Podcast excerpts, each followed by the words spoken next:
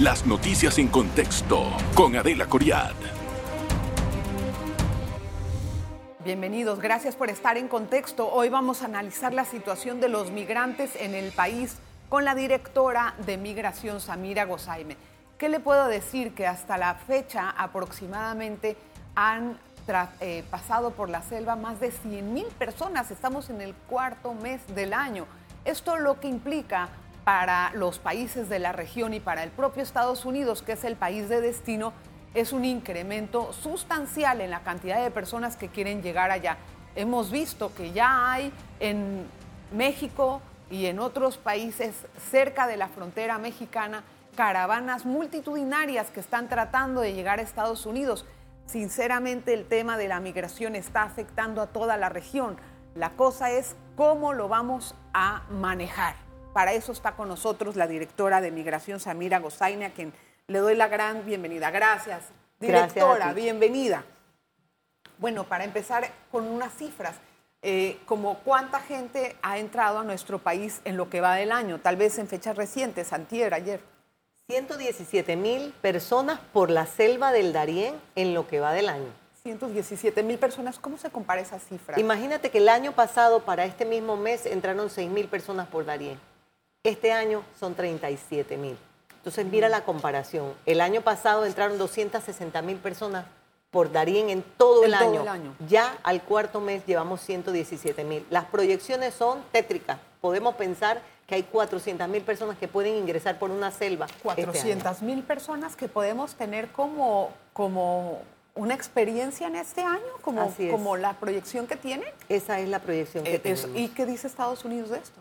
Estamos muy preocupados. Por eso fue la reunión que tuvimos con Colombia, porque como yo te comentaba, eh, aquí todos tenemos un grado de responsabilidad, pero ha parecido en todos estos años que solo Panamá asume esa responsabilidad con relación a intentar de alguna forma eh, detener, no detener el flujo, pero sí la migración irregular, porque la misma ya no es ni ordenada ni segura para las personas que hacen ese tránsito. Hace poco vimos unos reportajes donde hablaban las personas eh, y viste también cómo Senafrón detuvo a unos traficantes que estaban violando a las mujeres en ese mismo momento. O sea, es peligroso, es inhumano, pero los países seguimos haciendo la vista gorda. Ahora, Samira, ya que trae usted a, colación el tema de la reunión, me gustaría saber qué pasó ahí con el canciller de Colombia, Álvaro Leiva. Te puedo decir mi impresión.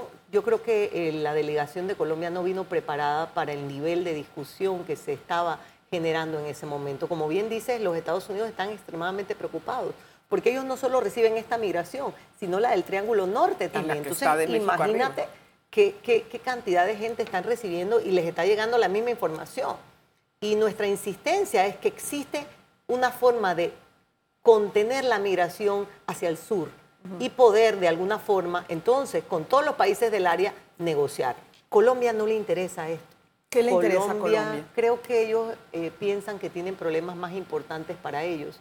La migración no es un problema para ellos porque prioridad, no lo es. Y tampoco es un problema, porque mira, los traficantes de personas, porque tú lo ves en TikTok, tú lo ves en las redes sociales, están del otro lado.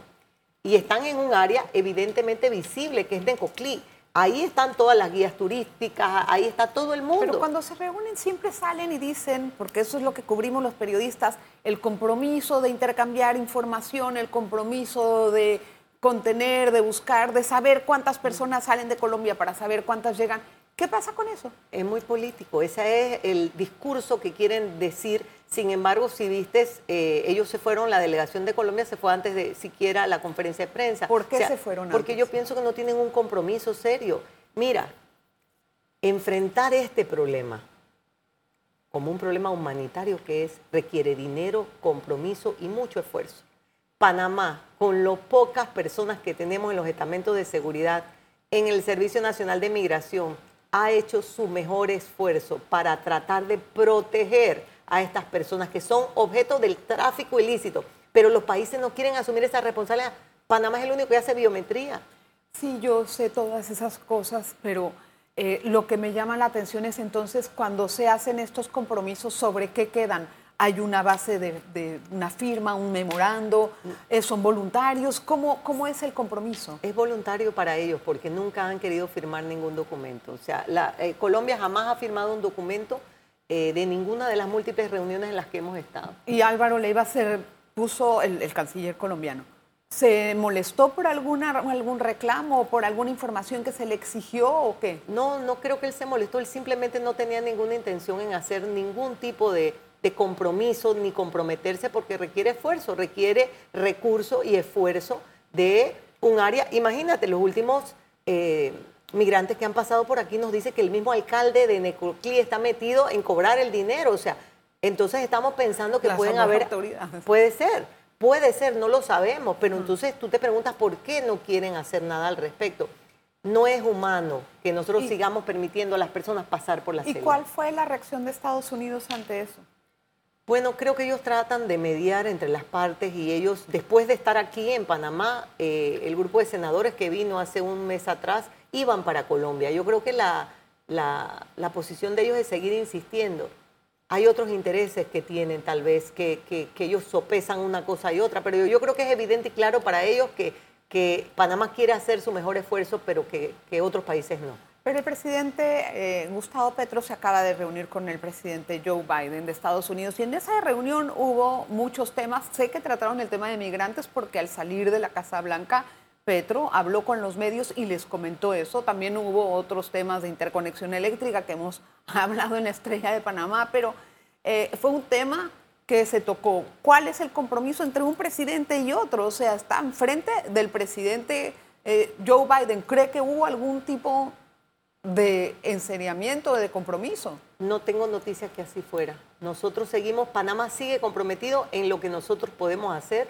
Nuestros esfuerzos están comprometidos en eso porque sabemos que es lo humanitario, es seguir protegiendo los derechos de la gente y seguimos en eso. Tengo que hacer una pausa. Directora, vamos a regresar con más. Vamos a desarrollar el tema con todos los detalles para que usted también pueda tener una opinión de qué es lo que está pasando en el país. Una pausa. En breve regresamos con En Contexto. Estamos de vuelta con En Contexto. Gracias por estar en contexto. Hoy conversamos con Samira Gozaine, directora de Migración. Estábamos hablando acerca de la reunión trilateral. O sea, en esa reunión significa que eh, las partes sí aceptaron el compromiso o eh, al final, ¿cuál fue la conclusión? Eso es lo que quiero entender. La conclusión al final es que Panamá va a seguir haciendo el esfuerzo que hace dentro de sus capacidades y que Colombia simplemente va a seguir haciendo lo que hace, que es absolutamente nada. ¿De verdad? Sí. O sea, ¿nada en qué sentido? nada para impedir, ah. nada para impedir que sigan pasando nada para darnos la información oportuna, porque yo tuve oportunidad de decirle al canciller, canciller, porque él decía que ellos nos pasan información. Nosotros le dijimos, canciller, nos llega un mes después de que los migrantes se fueron y nos llega en proporciones totalmente inadecuadas. Menos del 50% de los números que nosotros mantenemos son los que ellos nos reportan desde Colombia. Ellos también alegan que han enviado varios reportes a migración y que no se responden. No, eso es falso, porque en realidad, pregúntales a Costa Rica, nosotros pasamos hacia dónde van los migrantes la información. Eh, nosotros lo pedimos que nos manden los reportes antes de que lleguen las personas porque queremos saber cuánta gente se queda en la selva, Delita, no sabemos cuántos mueren. Esa es otra cosa. Una fuente eh, de Colombia me, manifestó que tal vez la información no es, talmente, no es totalmente acertada porque algunos entran a la selva y no se sabe cuánto tiempo van a salir de ahí. Entonces, cuando llegan a Panamá, tal vez se, se metieron a la selva hace una semana y entran ¿Qué tiene que decir a eso? No, yo creo que eso es falso, porque ellos tienen una lista en Ecoclí en donde ellos embarcan a todas las personas. Les ponen tres brazaletes, Adelita, porque cada brazalete cuesta un dinero específico. Y a medida que van pasando los lugares, en Colombia se los van quitando. Y después que le quitan el último brazalete, este fue el último testimonio que recibimos de migrantes, los violan y los asaltan colombianos, como demostró el Senafrón que los persiguió y los capturó. ¿Pero los, ah, los violan y los asaltan en territorio panameño? En territorio panameño, pero son colombianos. Pero entonces nosotros, ¿en qué estamos fallando para evitar la incursión de estos grupos en nuestro territorio? Estamos haciendo incursiones, por eso tú ves que Senafrón los atrapó inmediatamente. El problema es que la selva es una selva grande y eso es la selva. Ahora, estas personas que están hablando acerca de que les hacen estos cobros y estas pulseras, quién hace los cobros y quién es el que tiene el control de esa ruta. El crimen organizado, lamentablemente. Ellos mismos, y si tuviste unos reportajes hace poco que pasaron en televisoras de Estados Unidos, es evidente para todo el mundo que es crimen organizado. Esto lo ha usted denunciado y lo hemos hablado, me acuerdo en el polígrafo una vez me lo dijo, dije, bueno, por fin alguien está viendo con un poquito más de claridad lo que está ocurriendo, porque las ganancias que está teniendo el crimen organizado a raíz del tráfico de personas no sabemos cuantificarlas, por una parte. Por la otra, los países no veo que están adoptando medidas para evitar eso. Entonces, ¿qué estamos haciendo? Pero Adelita, es que yo vuelvo y digo, esto tiene que empezar por los organismos internacionales, que son los que protegen esta famosa migración irregular. ¿Qué deberían de hacer? Ellos deberían empezar a hablar de otra cosa. Esta movilidad humana no está en el mejor interés de las personas. Proteger de forma esta movilidad humana de la forma en que se hace no está en el mejor interés. Ellos nos cuestionan a los países cuando tratamos de detenerlo o de impedir que ingresen, pero ellos no entienden que lo que están haciendo y lo que están fomentando es que el crimen organizado sustituya la droga y el tráfico de droga por traficar personas, porque los países están permitidos por los organismos internacionales para que lo hagan. ¿Y cuál es la sugerencia? ¿Cómo usted propondría? Mira, nosotros hemos hecho esto a través de Cancillería. Requerimos que todos los países nos reunamos y nos pongamos de acuerdo. Primero, en detener esta forma de migrar que no está en los mejores intereses de las personas. Y segundo, conversaciones por vías seguras, como decía el comunicado. Ahí vamos. Ok, eso es lo que estoy tratando de entender. ¿Las rutas seguras cuáles podrían ser? Solo las aéreas. ¿Y cómo se establecerían estas rutas seguras? A través de las embajadas y de las visas. Todos los países tenemos requisitos que tenemos para proteger nuestra soberanía y nuestro espacio. Y cada país tiene que sentarse, porque tú sabes que en Panamá, por ejemplo, hay escasez de ciertas manos de obra. Y decir, yo necesito al año 20 mil personas en este rubro, 15 en este otro rubro. Y Panamá dice, miren, yo voy a dar 35 mil visas al año.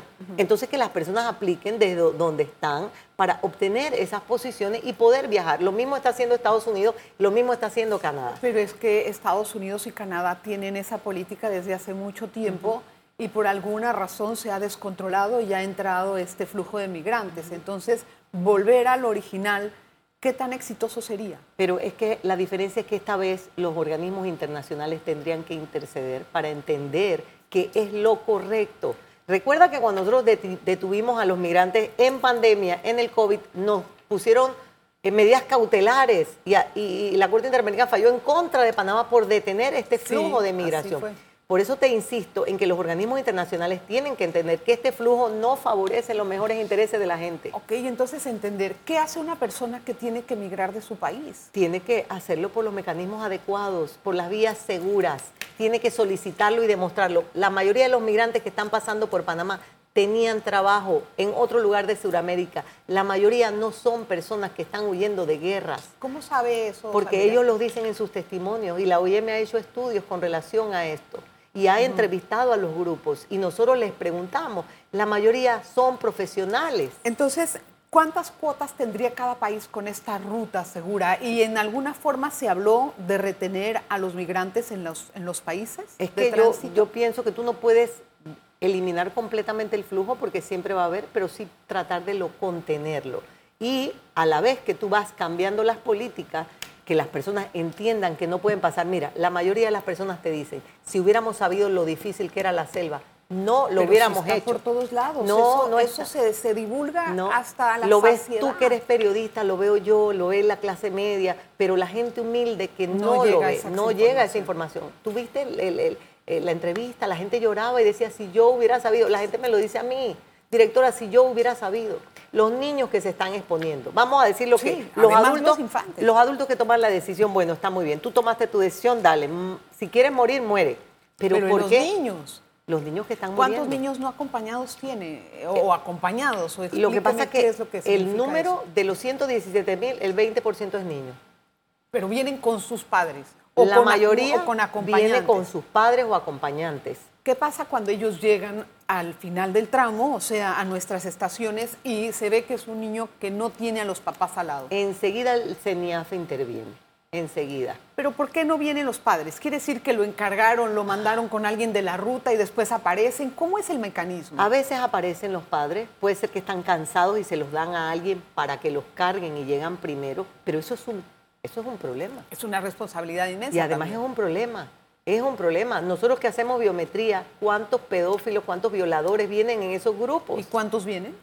Bastantes. O sea, hemos encontrado en lo que va de este año tal vez 35 alertas, 36, pero en total más de 102 alertas. Pero esas alertas son de terrorismo, de, ah, de terrorismo, de homicidas, de narcotraficantes, de violadores, de pedófilos, de todo. ¿Qué hacen con ellos? Bueno, lamentablemente son alertas de delitos que cometieron en otros países, o sea que ellos pueden continuar su ruta. Lo importante es saber si tienen medidas de Interpol, si tienen una orden de captura, nosotros los capturamos aquí.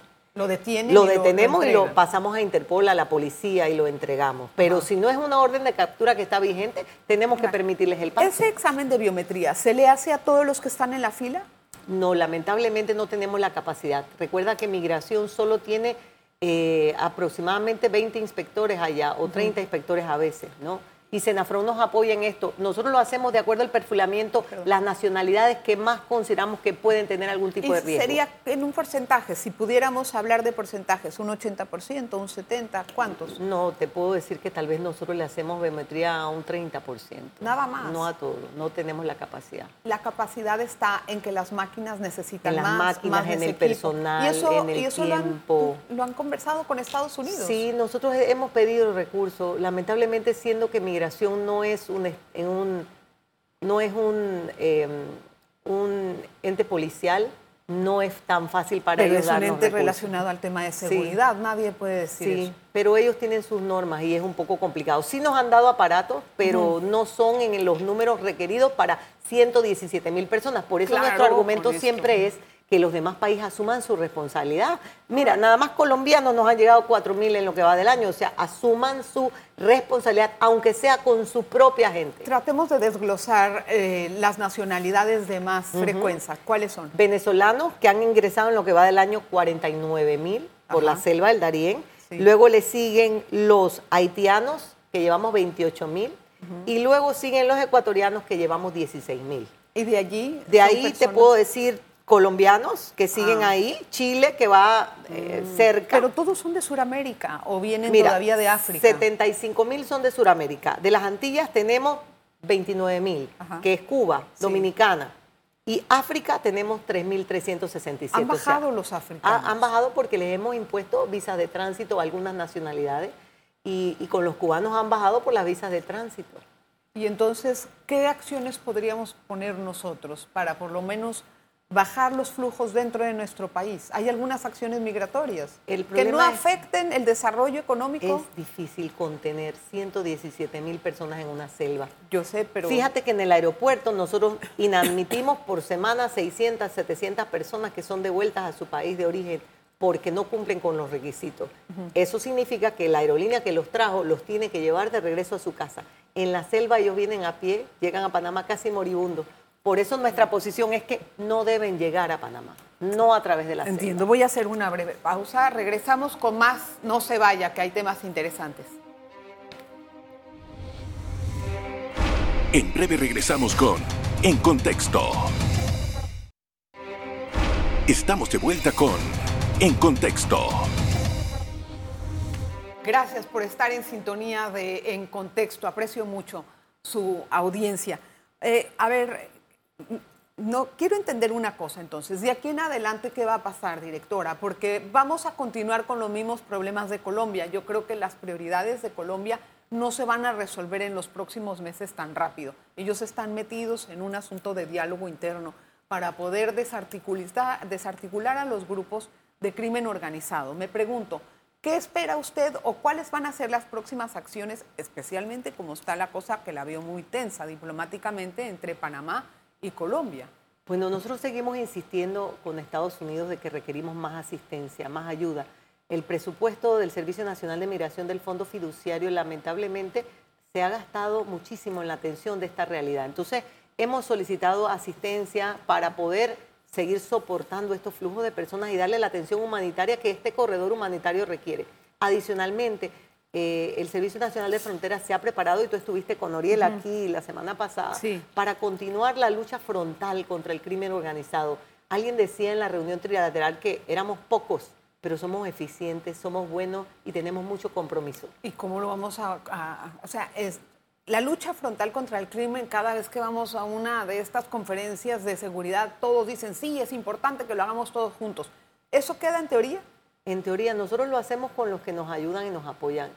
Eso sí te puedo decir.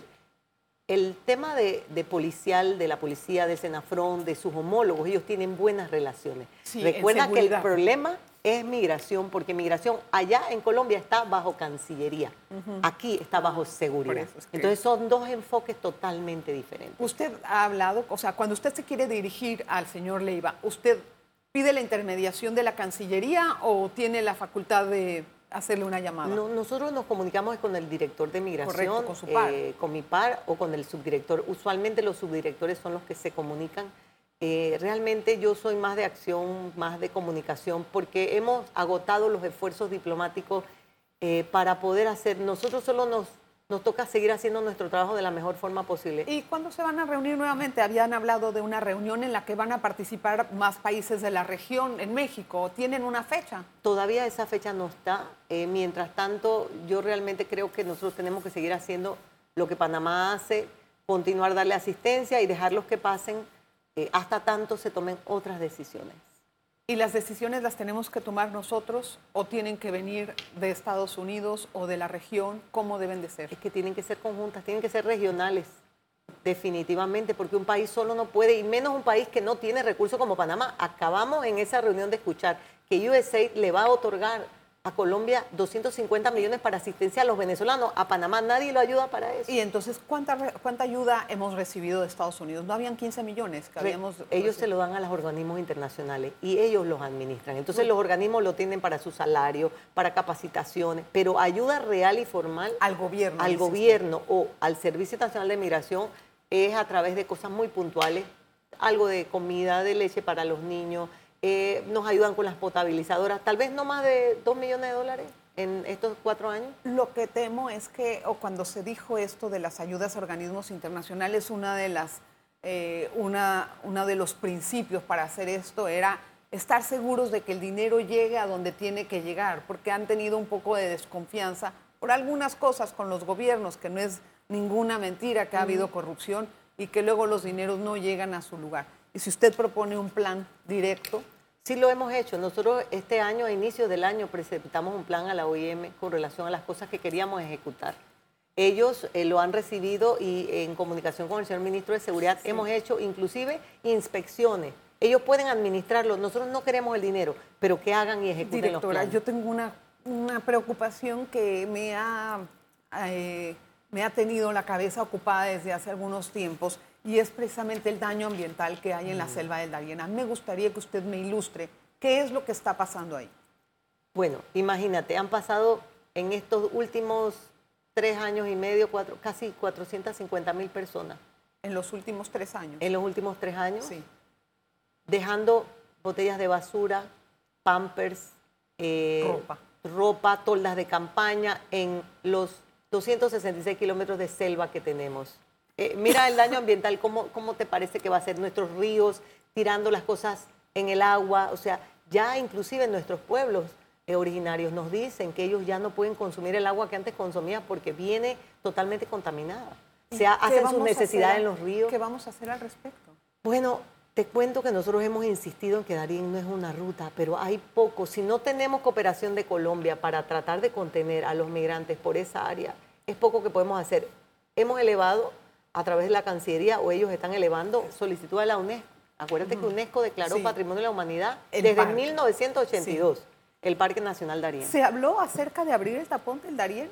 Nunca. ¿En la- en la reunión? Eso lo dicen No. los colombianos, que es lo que a ellos les conviene, ¿Por qué le- obviamente. ¿Por qué ellos insisten en el tema? Porque les conviene, porque es evidente, es un negocio. Si han pasado 400 mil personas y ya los migrantes nos dicen que en Colombia pagan mil dólares por ese trayecto, multiplica 400 mil por mil. Eh, quiero entender cómo vamos a evitar que se, que se siga contaminando tanto la selva como nuestras cuencas y los ríos. ¿Qué vamos a hacer? Bueno, nosotros continuamos haciendo los operativos que ponemos. ¿Sabes cuántos hombres tiene no Senafro? Son suficientes. No lo son. Por eso estamos solicitando ayuda. ¿Y quién se va a meter a la selva a recoger la, la, basura? Es lo que me pregunto. ¿Cómo se contiene esto? Así es. Es difícil, muy complicado. Y hemos pedido asistencia internacional para eso justamente. ¿Y cuál ha sido la respuesta? Ninguna todavía. ¿A quién se le pidió ayuda? Estamos a través de todos los organismos internacionales y a través de la Embajada Americana también. Inclusive todas las embajadas que vienen a ofrecernos ayuda, nosotros les decimos los problemas. Ha venido la Embajada de Canadá, han venido los países europeos, ha venido todo el mundo. ¿Han planteado esto como una situación de alerta ambiental a nivel mundial para que haya una respuesta más pronta? Sí, sí lo hemos planteado y creo que es evidente que lo hemos dicho ya a todos los niveles. Y no ha habido respuesta. No hay ¿Vamos a tener que tal vez tomar una acción más drástica internamente? ¿Qué podríamos hacer? Buscar, la forma, buscar la forma de que no se nos dañe nuestro Darién Difícil. En, alguna manera. Créeme que si nosotros tuviéramos la fórmula para que dejen de pasar por su salud, lo hubiéramos implementado. ¿Y los ambientalistas qué tanto han eh, contribuido en esto? ¿Cuáles son sus, ideas, sus planteamientos? Pues te cuento que los he visto en las redes, pero no ha sido nada muy formal de esta es una solución que podemos hacer. No, no, no lo he visto. Tal vez deberíamos de hacer un llamado a eso y una, un movimiento interno para poder evitar que eso, porque tanto nos bajamos el pecho diciendo de que nuestro país y el pulmón y etcétera, y es un importante espacio verde, 62% del territorio, ojo, que es un pulmón al es mundo. Un pulmón. Pero si la salud de la gente no es suficiente, vamos a tratar por el lado ambiental, porque nuestra posición es no es, no es un lugar para un niño. La selva del Darién no es un lugar no, y también esa campaña que sacaron que la selva del Darién no, es una ruta. que les ha dado de resultados. Yo creo que un poco más de conciencia, inclusive que la gente entienda, sí, porque la gente me dice, ¿por qué los dejas pasar? Y yo le digo, pero ¿cómo los contengo? Es una selva, no hay un puesto formal. Donde yo puedo contener, yo lo hago, pero ahí no se puede. Usted no puede de ninguna forma contener el, el flujo migratorio por los, yo entiendo, por las normas internacionales, pero ¿De qué forma puede persuadir ese tipo de campañas? Yo creo que la conciencia de la gente, creo que esto debe llegar a la conciencia de las personas que entendamos, pero definitivamente si Colombia no hace conciencia, no hay nada que podamos hacer. Nosotros seguimos haciendo nuestro trabajo, eh, luchando contra el crimen organizado, contra la trata de personas, contra el tráfico de seres humanos, le damos atención humanitaria, que ese ha sido el papel de Panamá, y hacemos lo mejor que podemos ante esta crisis. Vamos a estar pendientes del tema. Gracias, directora, por estar con nosotras. Hoy nos enfocamos en el tema de migrantes para poder abordarlo a fondo. Gracias a usted por su audiencia. Nos vemos la próxima. Las noticias en contexto con Adela Coriad.